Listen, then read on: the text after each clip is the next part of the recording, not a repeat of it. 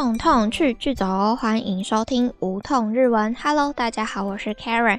你们最近都过得还好吗？希望你们都不要跟我一样这么衰。我跟你们说，我前几天发生了一件事情，算是我人生呃荒唐事迹里面可以排到前三名的一个还蛮扯的事情。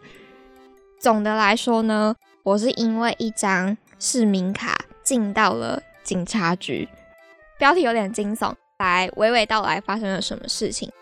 那天我要去一栋办公大楼的某一间公司办事情，那栋大楼的一楼有一个警卫的柜台，访客如果要上去的话，必须要跟警卫换证件。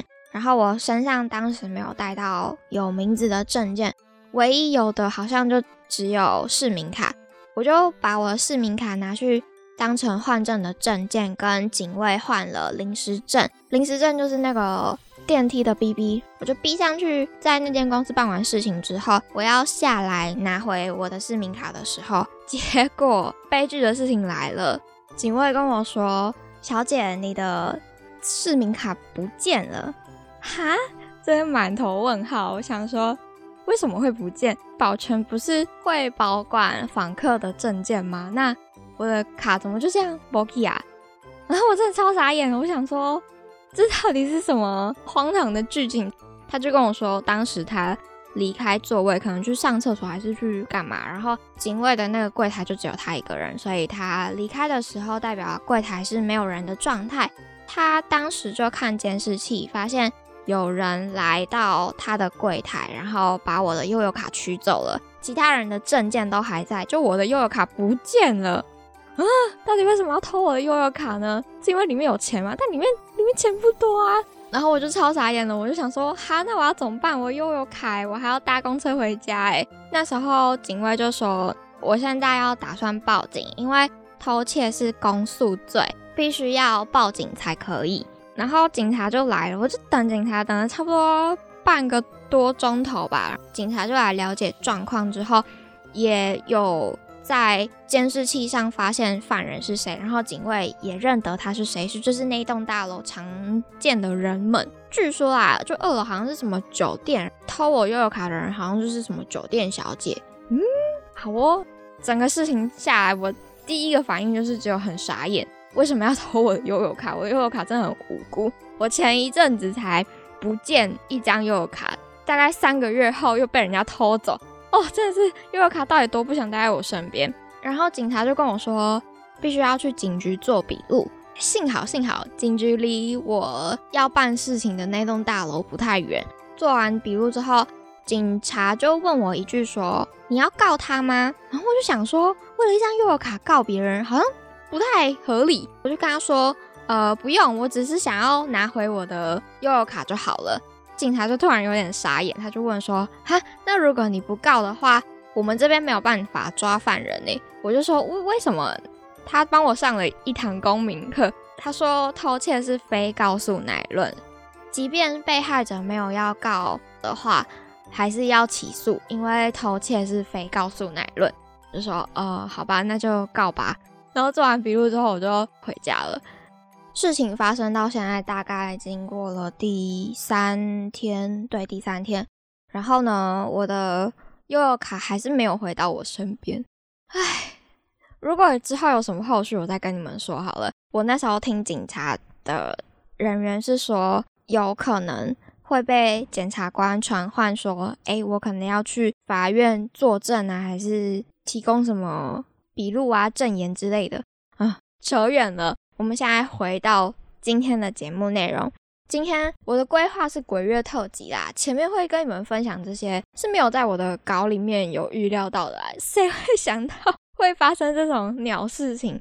没关系，就当我们鬼月特辑的一个番外篇。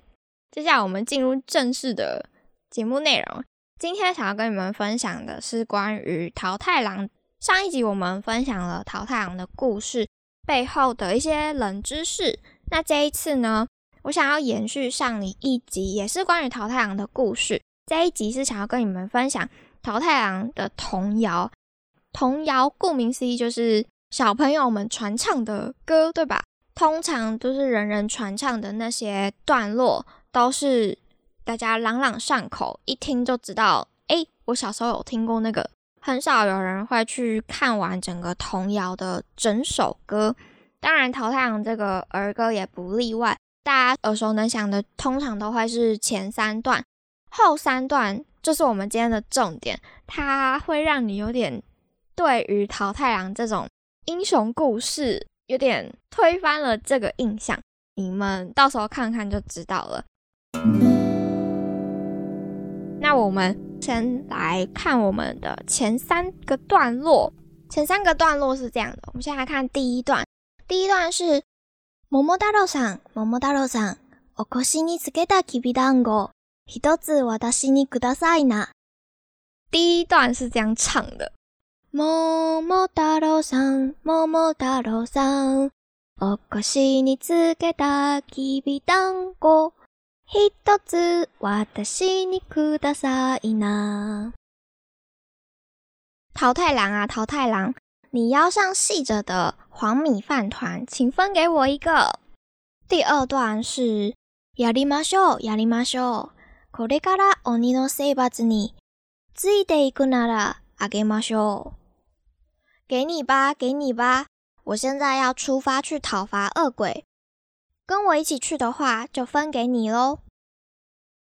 第三段是这样的：行きましょう、行きましょう。あなたについてどこまでも。你拿得行きましょう。走吧，走吧，不管你到哪里，我都会跟随你。让我做你的家臣，一起走吧。好，到这里为止，之前三段基本上就是动物跟桃太阳的对话。小动物们就去 跟桃太阳要说：“哎，我想要还米饭团，你可以给我吗？”然后桃太阳就说：“我要去征服恶鬼，如果你要跟我去的话，我就给你。”动物们答应了，就是说好啊，好啊，我跟你去，不管你要我做什么，我都会跟着你，让我做你的家臣吧。k a i 就是家臣家仆，还蛮好奇黄米饭团 真的有那么好吃吗？我也好想要吃吃看哦，到底有什么魔力啊？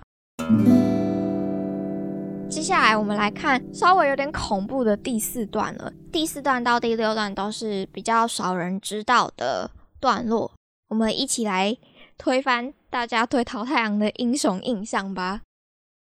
第四段是这样的：そりゃ進め、そりゃ進め、一度に攻めて、攻め破り、潰してしまえ、鬼ヶ島。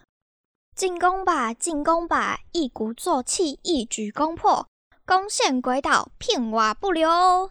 这一段开始就是叙述桃太阳他们到了鬼岛之后，在鬼岛做的一些事情。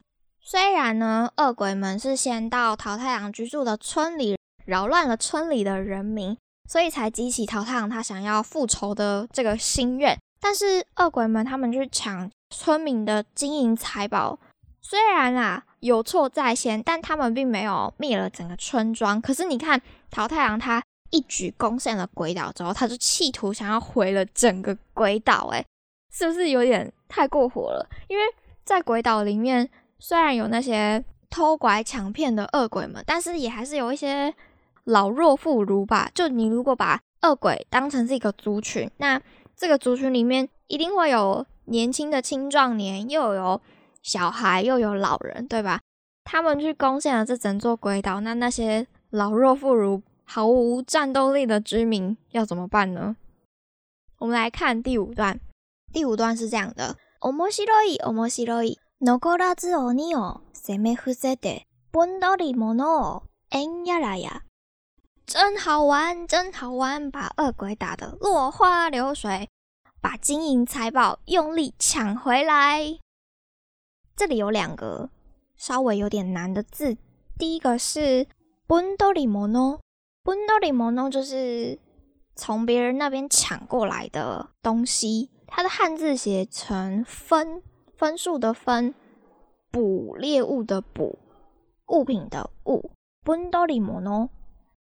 然后第二个比较难一点的是 en yada ya，en yada ya，它就是你如果去搬很重的东西的时候会发出的声音，比如说像中文里面的一手一手这种，用来形容搬很重的东西时发出来的一些声音。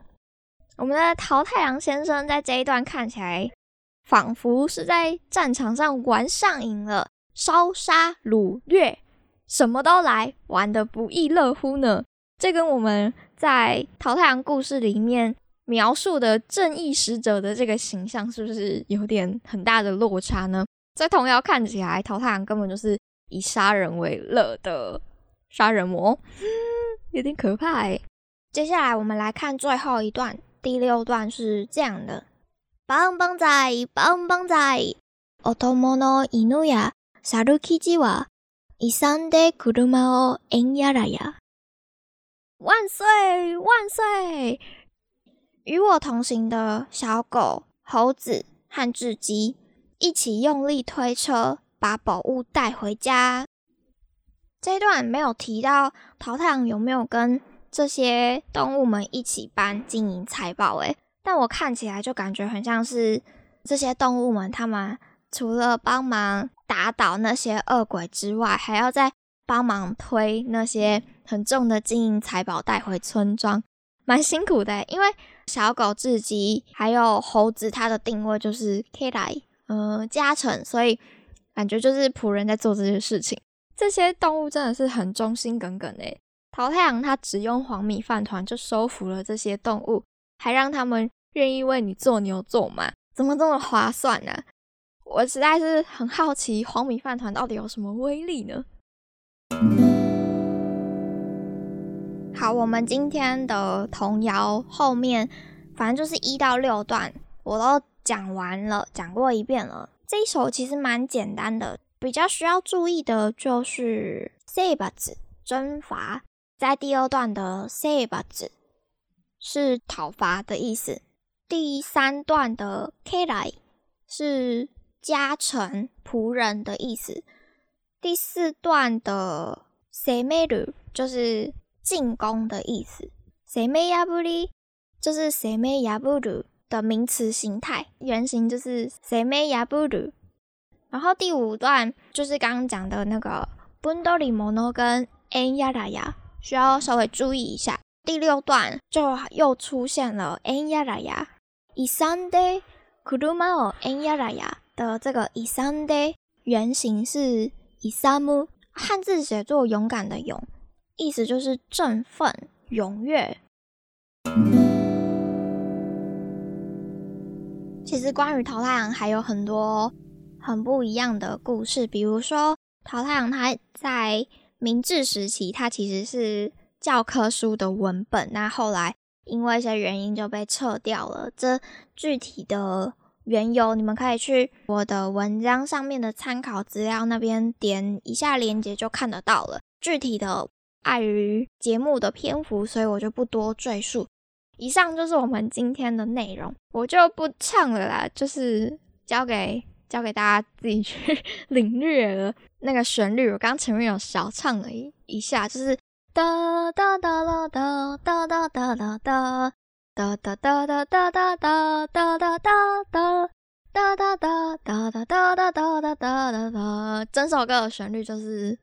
这个样子，然后你们就套上歌词 自己去唱唱看，也可以自己去上网找。我就不唱了，我觉得我唱歌好难听。那我们今天节目就到这边告一个段落，祝大家中元节快乐！